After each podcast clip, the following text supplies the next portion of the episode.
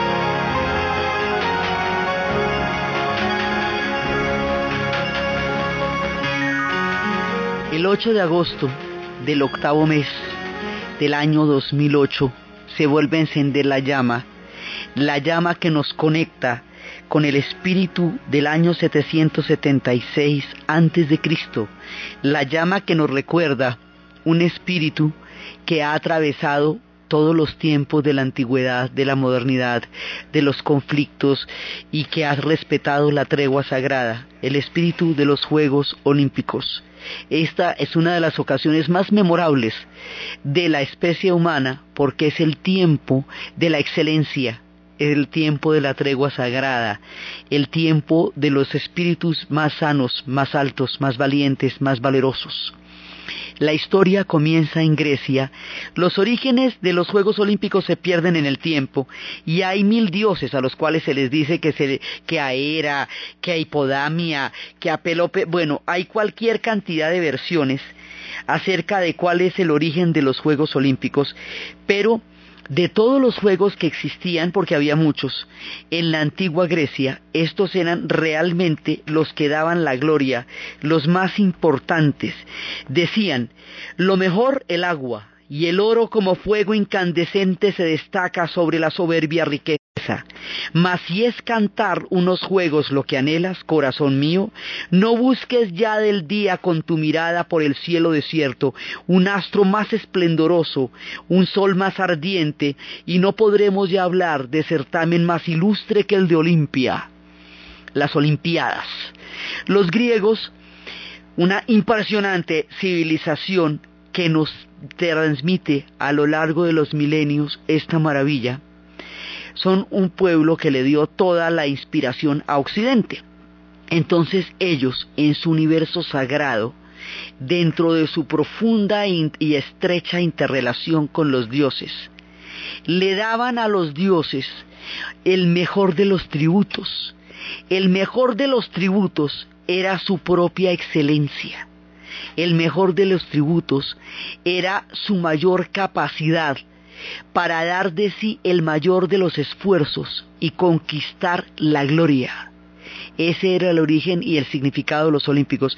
Los olímpicos son una ceremonia sagrada de los antiguos griegos, una ceremonia que duró mil años ininterrumpida durante toda la época de esplendor de ellos y aún más adelante en la primera parte de la época de los romanos. Entonces ellos empezaban la ceremonia y estaban convocados todos los dioses y eso se le ofrecía a Júpiter, duraba siete días y, ahí, se ponía los ganadores tenían una corona de laurel, pero esa corona era la gloria. No había ningún otro tipo de preseas salvo la gloria misma. No había marcas en el sentido en que hoy existen, sino el quedar entre los grandes, entre los más poderosos y los más fuertes del mundo de los, de, los griegos.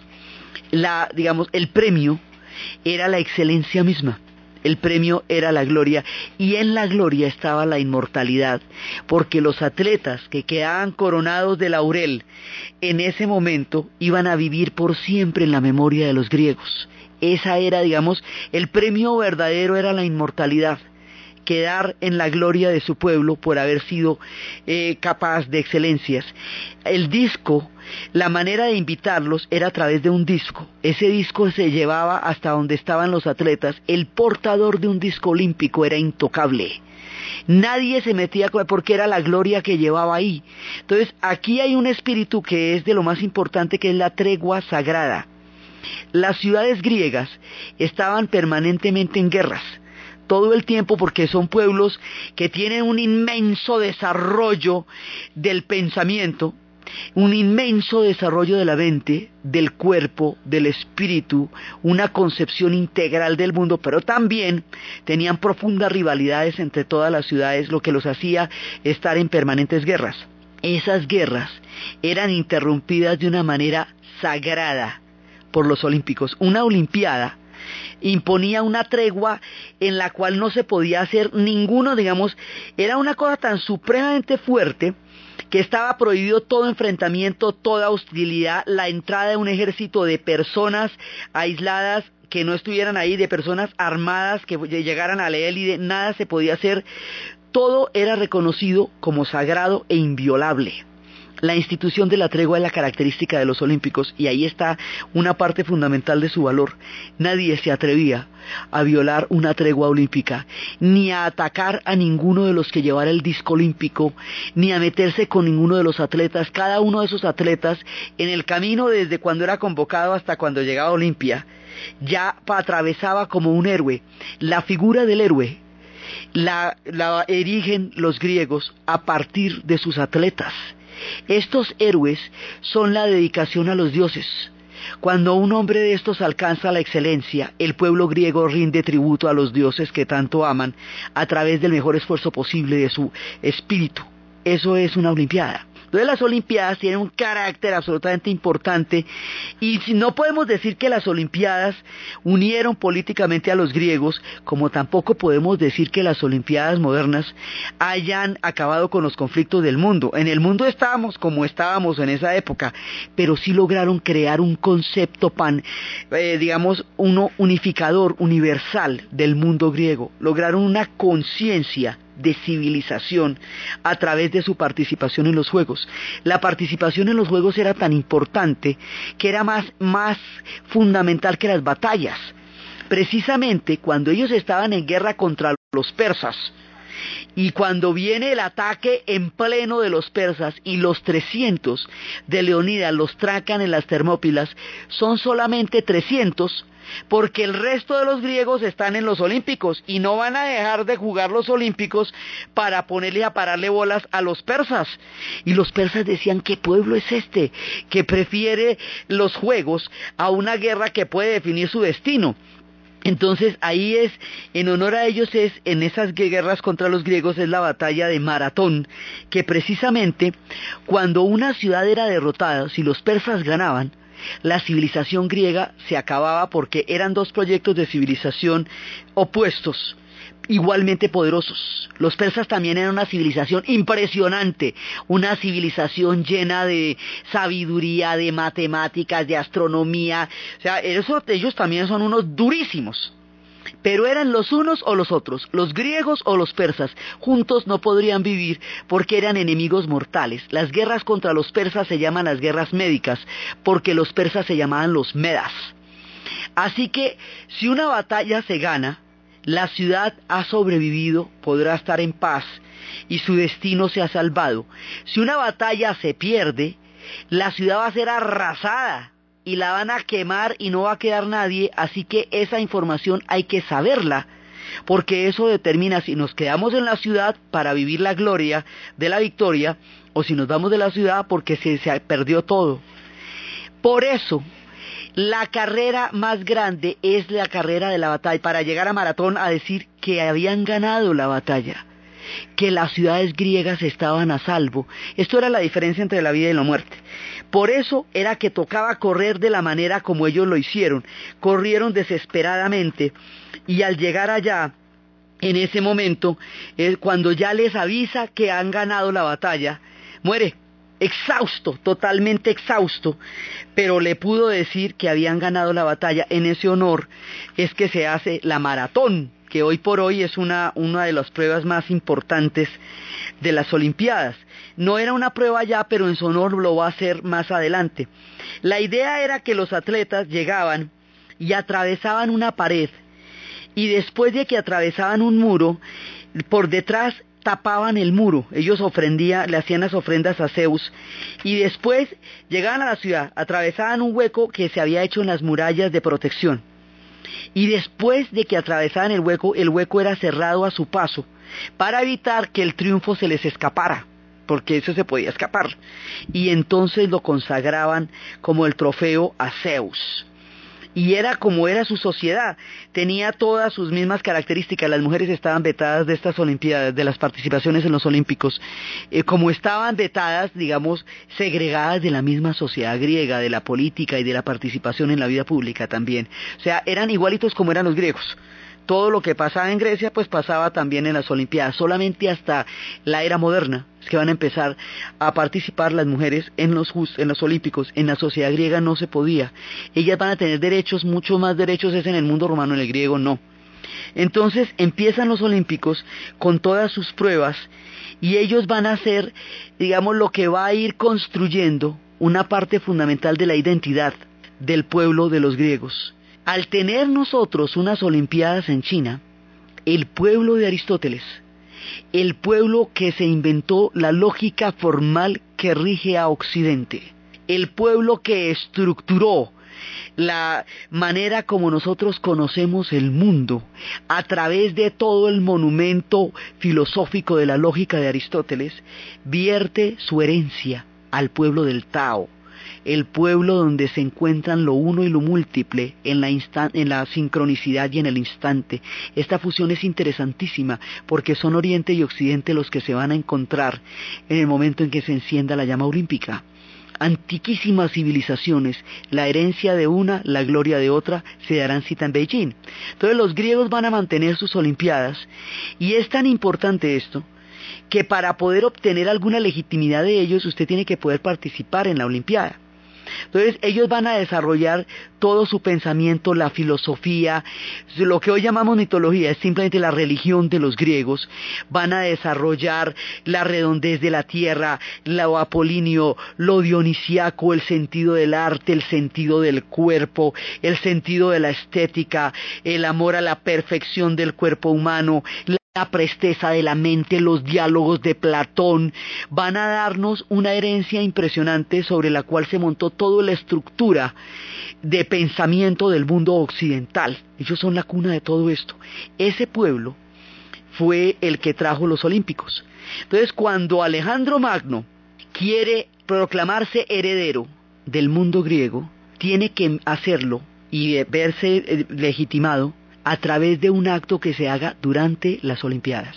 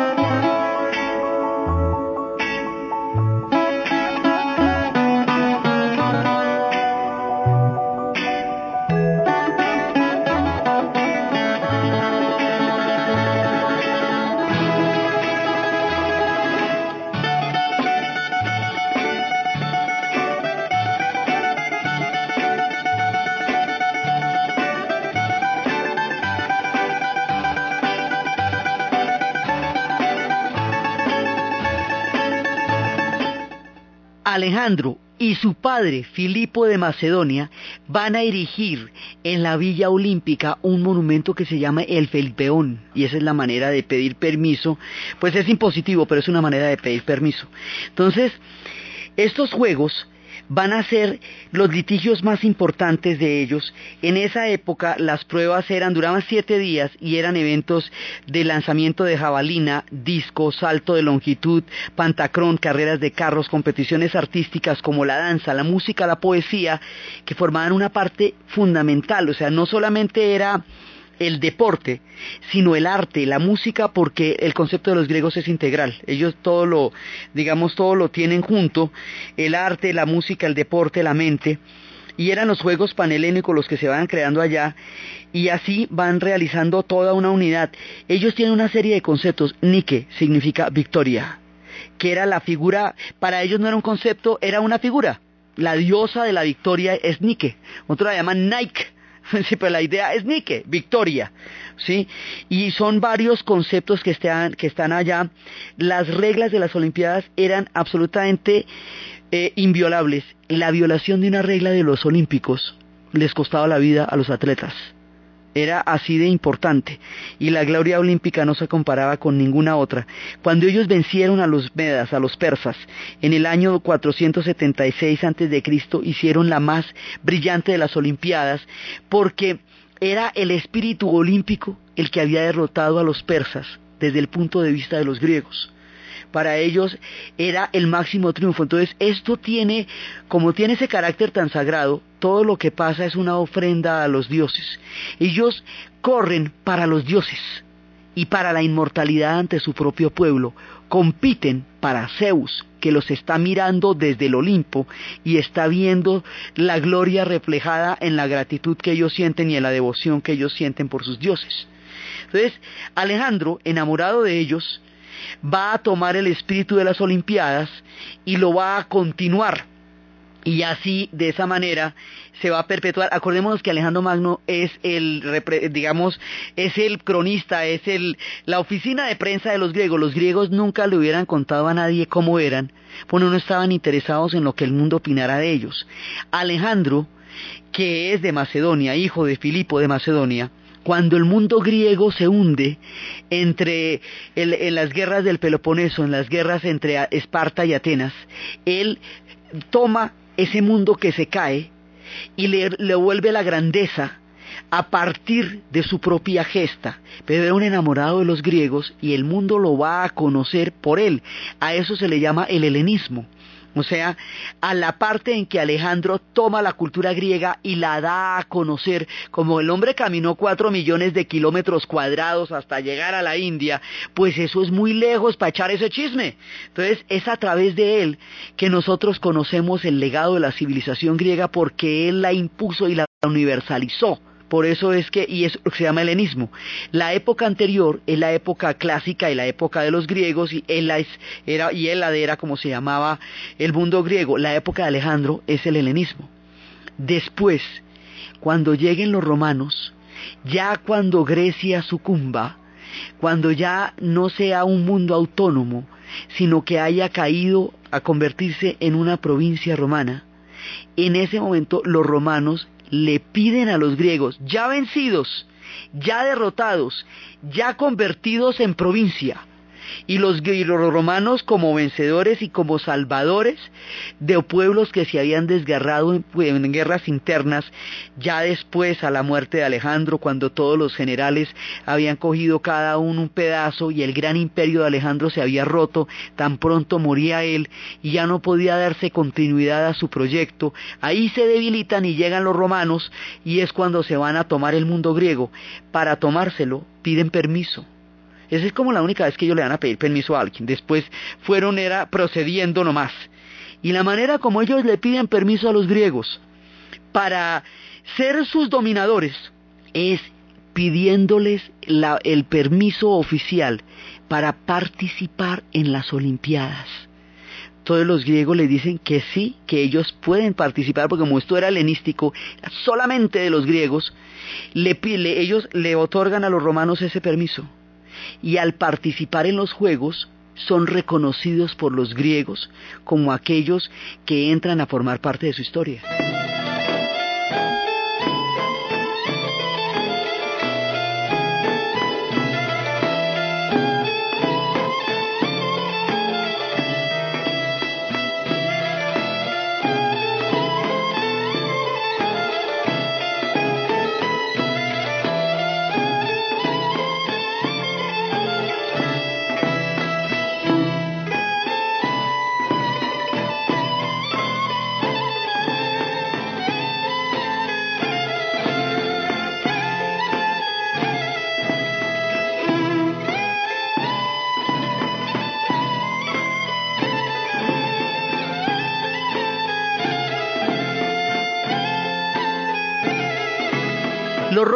Le van a dar continuidad a las Olimpiadas porque como ellos adoptan los dioses de los griegos, los rebautizan con nombres romanos, pero son los mismos dioses. Al adoptar sus dioses, continúa el carácter sagrado de los juegos, porque esto es una ceremonia religiosa.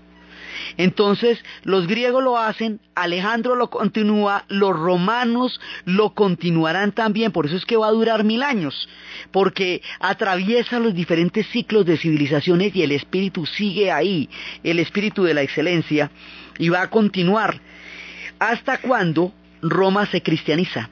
Cuando Roma se cristianiza, en el año 386, ya después de eso, el emperador Teodosio declara los Juegos Olímpicos impíos. ¿Sabe por qué? Porque los Juegos Olímpicos son el tributo a los dioses del Olimpo. Cuando llegue el mundo cristiano, el mundo pagano, que estaba representado en las civilizaciones griegas y romanas, va a ser dejado de lado porque viene un nuevo Dios único y como los dioses eran los patronos de los juegos, esto era para Zeus. Entonces, pues imagínese si Jesús, si una, una cultura que se va a convertir al cristianismo va a aceptar unos juegos que están dedicados a Zeus y a todos los dioses del Olimpo. Con la muerte de los dioses griegos, mueren las Olimpiadas del mundo antiguo. Además, el mundo cristiano es un mundo donde el concepto del cuerpo es totalmente diferente porque lo importante es el alma y la salvación del alma y el cuerpo se considera más bien como una forma de pecaminosa que encierra el alma en el pecado y en la tentación mientras que el alma debe buscar a través de su purificación el salvarse. Para los griegos, el cuerpo era la exaltación de la vida, la prueba de que los dioses los habían hecho bellos, altos, fuertes, hermosos. La exaltación del cuerpo era una parte fundamental del mundo griego, por eso sus estatuas tienen ese culto a la figura humana. era una cultura figurativa donde el hombre estaba en el centro, de una cultura humanista. Lo que viene ahora es otro tipo de civilización, con otros códigos, con otra mirada, con otra ética, donde el mundo griego, como fue concebido en los Olímpicos, ya no tenía cabida, por eso desaparece. Y van a desaparecer desde el año 386 después de Cristo hasta el siglo XIX todo ese tiempo nos vamos a quedar sin Olimpiadas, silenciados bajo las diferentes épocas. Pero los griegos, con sus espíritus poderosos, una y otra vez resurgen en Occidente, resurgirán en el Renacimiento con toda la explosión artística de la cual Florencia y Venecia dieron testimonio, resurgirán en el romanticismo. En el siglo XIX, el romanticismo empieza a cuestionar que la razón haya desacralizado el mundo y haya acabado con los espíritus del bosque, con los espíritus ancestrales. Hay un pensamiento que busca otras formas de conexión con el mundo. Ese pensamiento rescata la cultura griega de una manera vehemente, tanto que Lord Byron morirá defendiendo el ideal de la antigua cultura griega en el momento en que los griegos se están independizando de los turcos después de cuatro de muchos siglos de dominación otomana.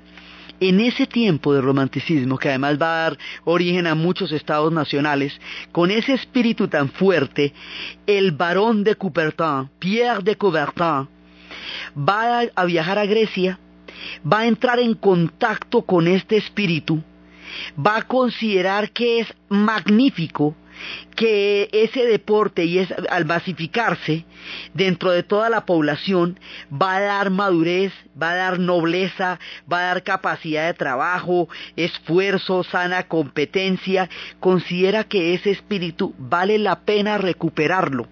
Y cuando así lo hace e instaura la nueva Olimpiada, pasamos de los tiempos antiguos de la Grecia a las Olimpiadas de la era moderna.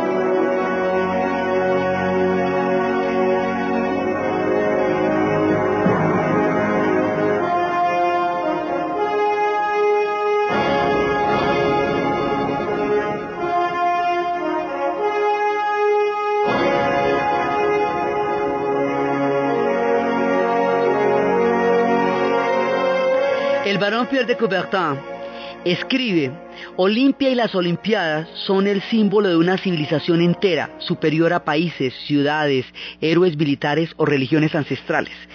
Establece la conexión, establece la conexión entre el pasado y el presente, entre la antigüedad y la modernidad, y convoca las primeras Olimpiadas en Atenas, obviamente, donde tienen que ser, ¿sí? en el mundo griego.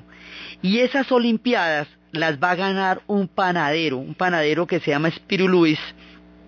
Y es muy importante que Spiridon Luis la gane porque, claro, los griegos en esa época acaban de atravesar guerras de independencia, cataclismos, de todo y se imaginaban que iban a llegar los ingleses y los iban a barrer, todos los atletas y los iban a barrer y resulta que ganaron ellos y gana un panadero, va a ganar la maratón, eso va a ser tan importante para los griegos que estaban en el momento en que querían recuperar todo su espíritu y venirse con toda la, la firmeza para enfrentar el siglo después de todo lo que les había tocado pasar. En esa ocasión, hay un personaje que es un sacerdote católico que va a colaborar con la manera como los olímpicos se van a hacer. Esto era muy complicado porque Grecia estaba llevada. Entonces hubo que eh, conseguir billete para hacerlas. Las, inauguró el rey Jorge I en el año de 1896 en, un estadio en el Estadio Monumental Olímpico de Grecia con 70.000 espectadores y en ese momento el sacerdote católico Henri Didon que colaboró con la creación de los nuevos olímpicos, inspira el lema Sitius Altius Fortius, más rápido, más alto, más fuerte, que es el lema de los olímpicos. Entonces empieza la Olimpiada de los griegos.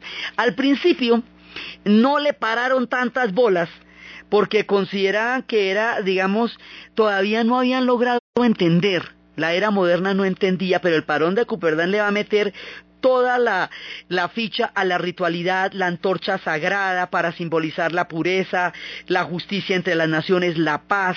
La antorcha parte de Olimpia, siempre parte de Olimpia, porque es el origen de todo y va a recorrer por relevos hasta llegar a los diferentes países participantes.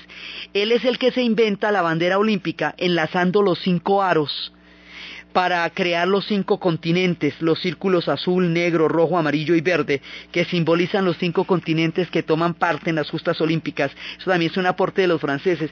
Es mucho lo que ellos tienen que ver con la eh, formación de la Olimpiada moderna. También le van a dar eh, las mascotas y las participaciones. Además, hay un juramento. En nombre de todos los competidores, yo prometo que nosotros participaremos en estos Juegos Olímpicos respetando y cumpliendo las reglas que lo gobiernan, en el verdadero espíritu deportivo, por la gloria del deporte y el honor de nuestros equipos. Lo importante es competir, no ganar. Es el espíritu de los Olímpicos.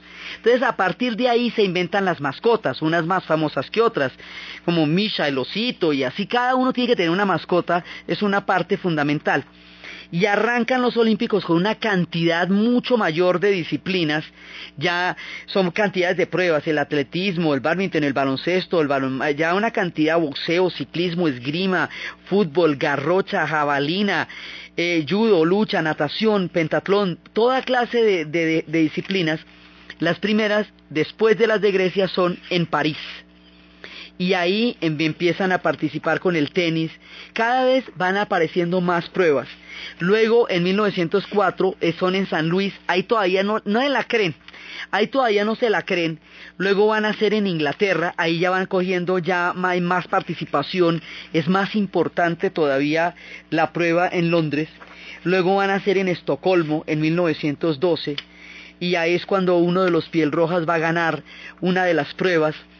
Luego viene en Amberes, pero aquí en 1912 se interrumpen las Olimpiadas. ¿Por qué se interrumpen las Olimpiadas? Por la Primera Guerra Mundial. Una cosa es importantísima, es importante. Mientras haya Olimpiadas, el mundo ha salido adelante. O sea, no importa cuán grandes sean los conflictos, mientras una Olimpiada se pueda celebrar, es que la cosa no está tan grave. Cuando no se puede celebrar una Olimpiada, apague y vámonos, ¿me entiende? Porque es que las Olimpiadas se pararon solamente en las dos guerras mundiales. De ese tamaño es la cosa. Entonces, de 1912 no vuelven a aparecer hasta 1920 porque ahí está la Primera Guerra Mundial, Europa ha estallado en llamas y en llamas no hay Olimpiada, porque la Olimpiada es la paz de las naciones.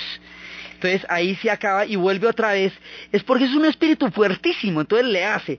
Con toda clase de líos. Alemania, Turquía, Bulgaria y Polonia están fuera porque participaron en la Primera Guerra Mundial del otro lado y luego siguen. Y va a París y entonces el barón de Cupertine recomienda la sede, pues claro, el hombre es francés, entonces cada que puede se la dan a París, ahí ya participan 44 países, y en esa Olimpiada, en la de París, es cuando Johnny Vermüller va a correr y va a ganar las pruebas de los 100 y los 400 metros. Más adelante, él va a dejar el deporte para convertirse en Tarzán se va a dedicar al cine y morirá mucho tiempo después, siendo un atleta olímpico convencido de que él es Tarzán.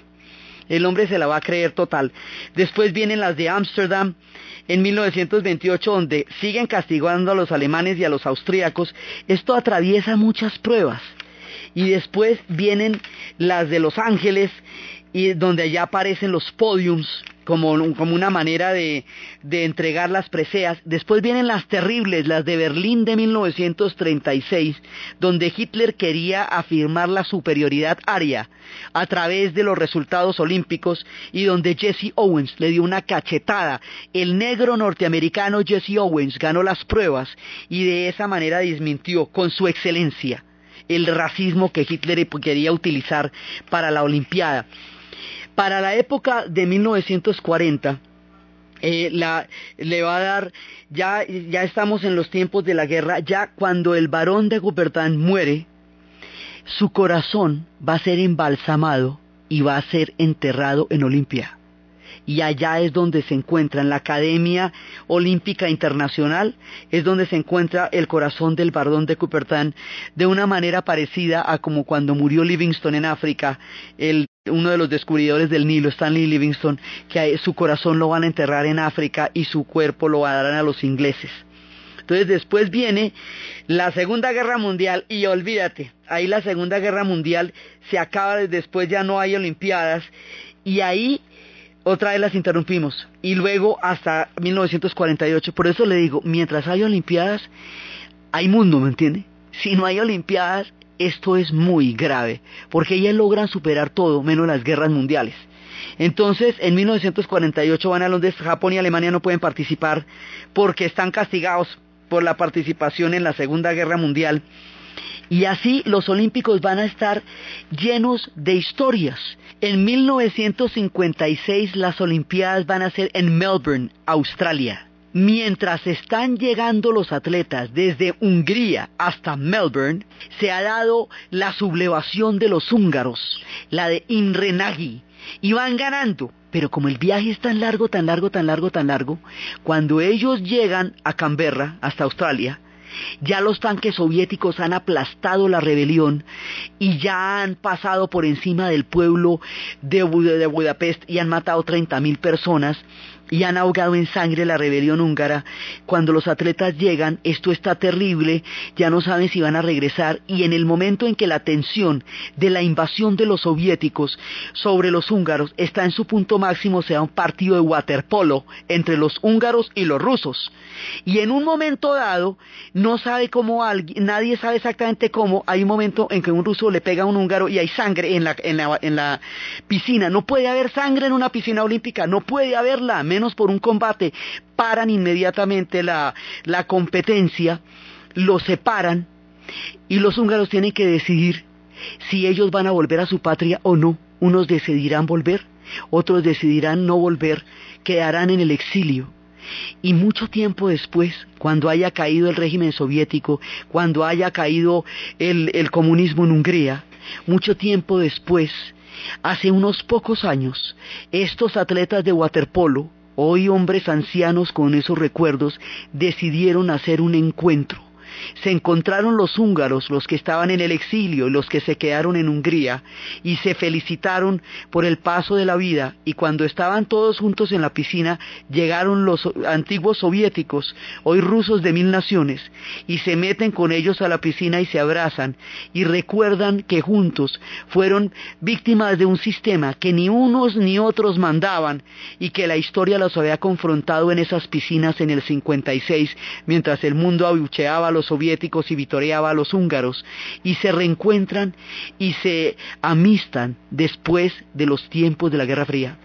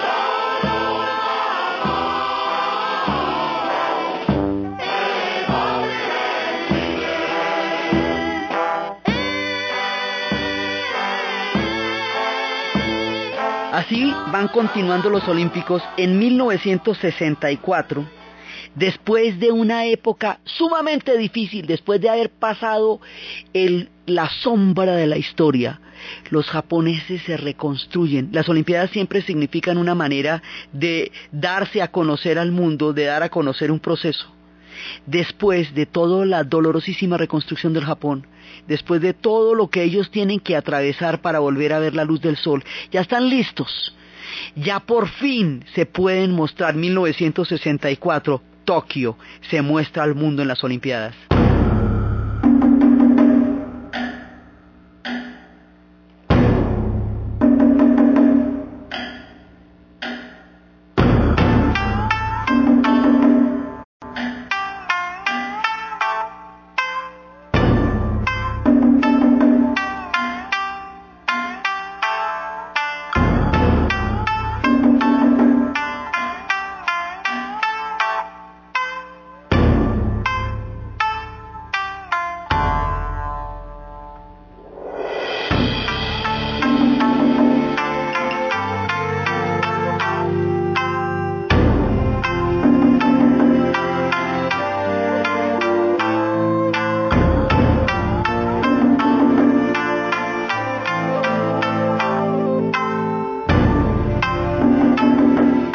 Se muestra al mundo y ahí es cuando el judo entra a formar parte de los deportes olímpicos y un holandés se las gana. Ese es como el maracanazo de ellos.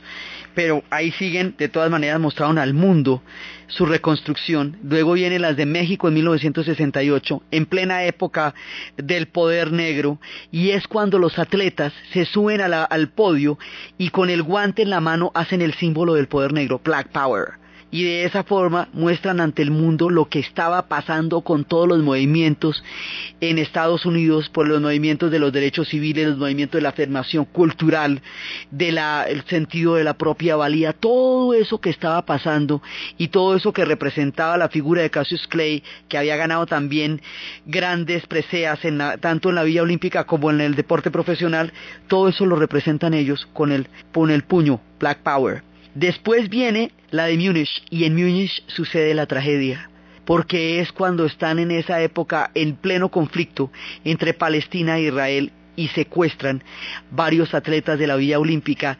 Y en, la operación cuando se los llevan al aeropuerto para pedir la liberación de unos, de, unos presos palestinos en Israel, en el operativo van a morir atletas, van a morir palestinos. Esa es, digamos, la tragedia más grande que ha ensombrecido el espíritu de los olímpicos. Alemania quería mostrar cómo la Alemania occidental había logrado salir adelante después de, después de la reconstrucción y también después de la guerra y pasó esto. Es digamos como un manchón terrible. Las Olimpiadas siguieron su curso, hubo una ceremonia de duelo y Mark Spitz se ganó siete medallas de oro y se convirtió en un ídolo sin precedentes de la natación. En Montreal, por primera vez desde Rumania, una mujer, Nadia Comaneci, las mujeres están participando en las pruebas olímpicas desde el año de 1900, o sea, desde las de París. Ahí están en todo el tiempo, estamos en la nueva generación y en el nuevo tiempo, desde, desde las épocas de las sufragistas, cuando empiezan todos los movimientos están participando, pero en esta ocasión Nadia Comaneci de 14 años logró el registro de perfección, logró batir las computadoras, la calificación perfecta, 10 puntos, la excelencia, y los rumanos quedaron en la historia por algo más allá de Transilvania y el conde Drácula, y el mundo los conocerá por la excelencia de Nadia Comaneci.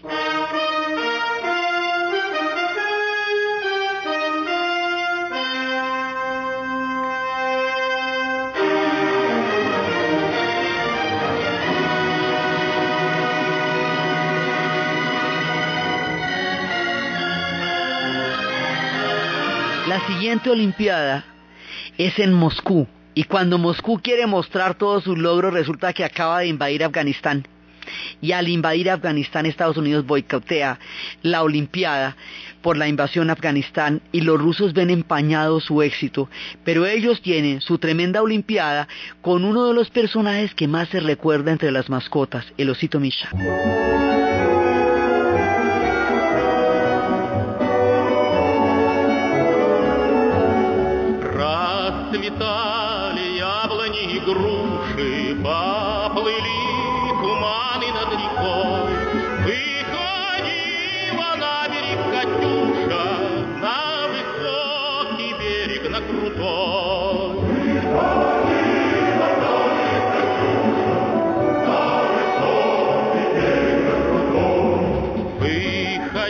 Las siguientes Olimpiadas son en Los Ángeles, entonces en esta ocasión son los soviéticos las que los van a boicotear y no van a Los Ángeles. Esto lo que es terrible es para los atletas, porque los atletas tienen una sola oportunidad en su vida para brillar. Se han preparado toda su vida para un segundo, para un instante de gloria, para todo lo que hemos visto. Si hay un boicot y los atletas soviéticos no pueden participar o los atletas americanos no pueden participar, una generación de personajes que han entregado su vida a la excelencia se ven opacados en la sombra por los manejos de la geopolítica que con ellos no tiene pero nada que ver y son ellos los que pagan con la imposibilidad de acceder al espíritu olímpico y eso les pasó a unos y otros. Por eso cuando vienen las Olimpiadas de Corea en Seúl, ahí otra vez vuelven a encontrarse los continentes y los mundos.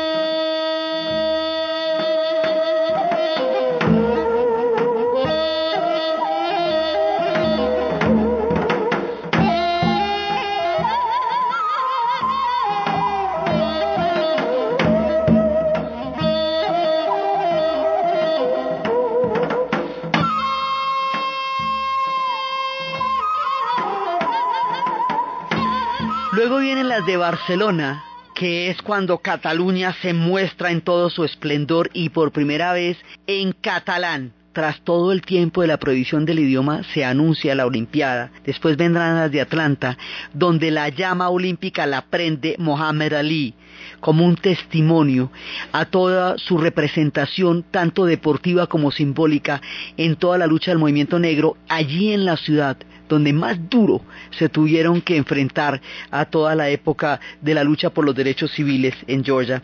Y después, en Australia, en Sydney, en el año 2000, pasa una cosa muy importante. Los aborígenes australianos sufrieron un ataque en, eh, a comienzos del siglo XX, les secuestraron 100.000 niños.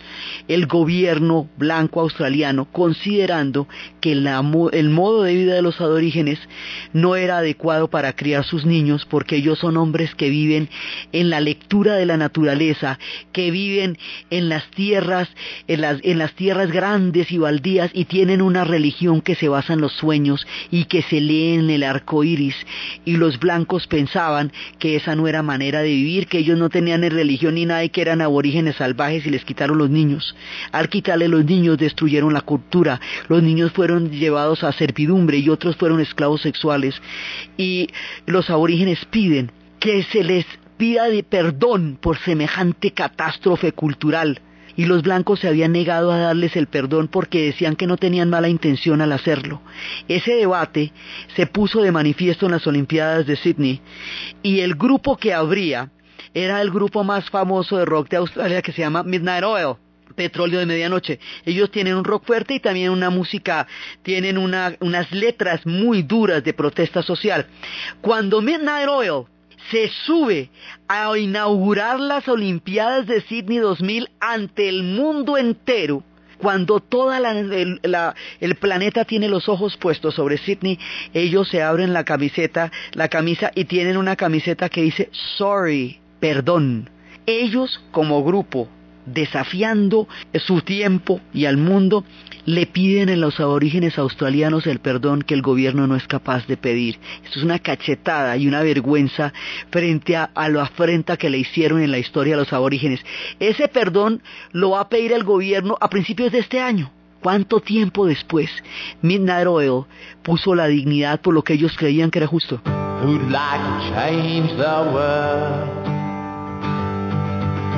who gets to work for bread, who wants to get ahead, who hands out equal rights, who starts and ends that fine, and not rent and raid. Esta canción se llama Mi país, nuestro país y son canciones de derechos, son canciones de búsqueda de oportunidades y de pueblos que quieren la igualdad, lo que ellos cantan en sus letras. Las Olimpiadas llegan en el 2004 de vuelta a Atenas y allá, con un esfuerzo increíble, 15 días antes pararon el país y que nadie haga nada lo que no tenga que ver con las Olimpiadas para poder cumplir los plazos de todos los seguros y todo. Y esto era la locura y finalmente lograron salir adelante con sus preciosas Olimpiadas, recordando al mundo que ellos son el origen de todo este espíritu.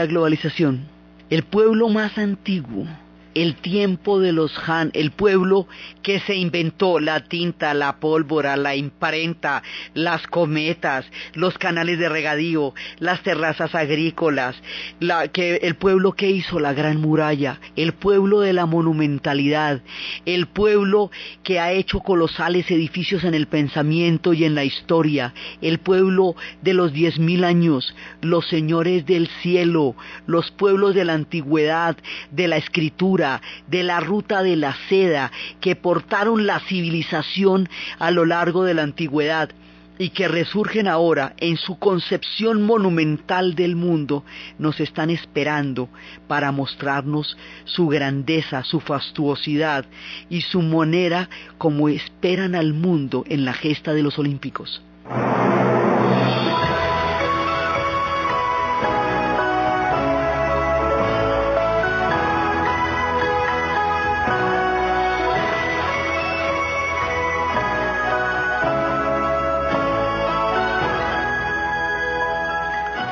La China es un pueblo con una obsesión por lo monumental.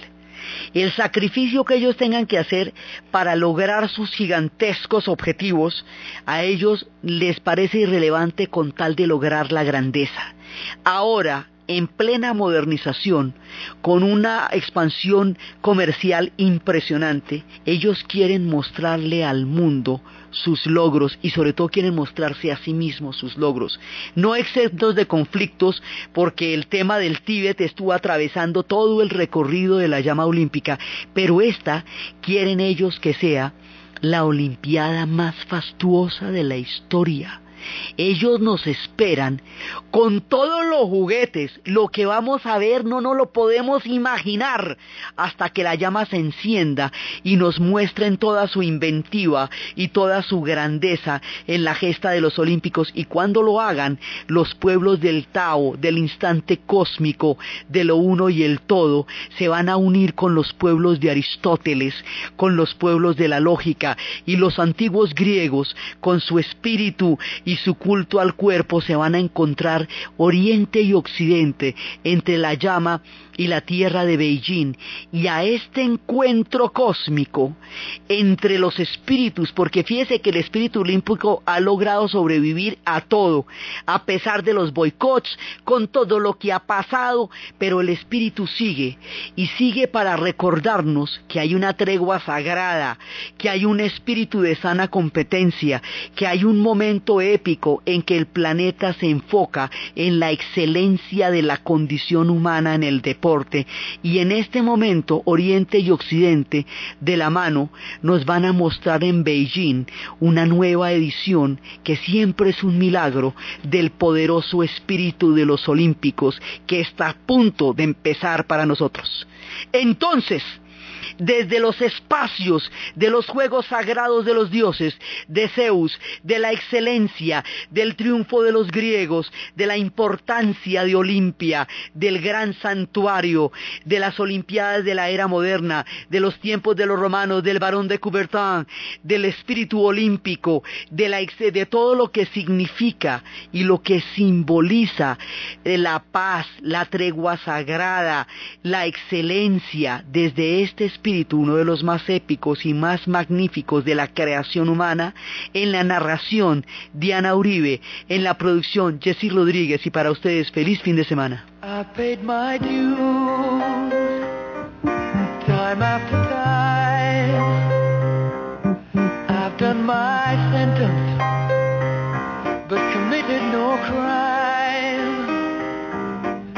bad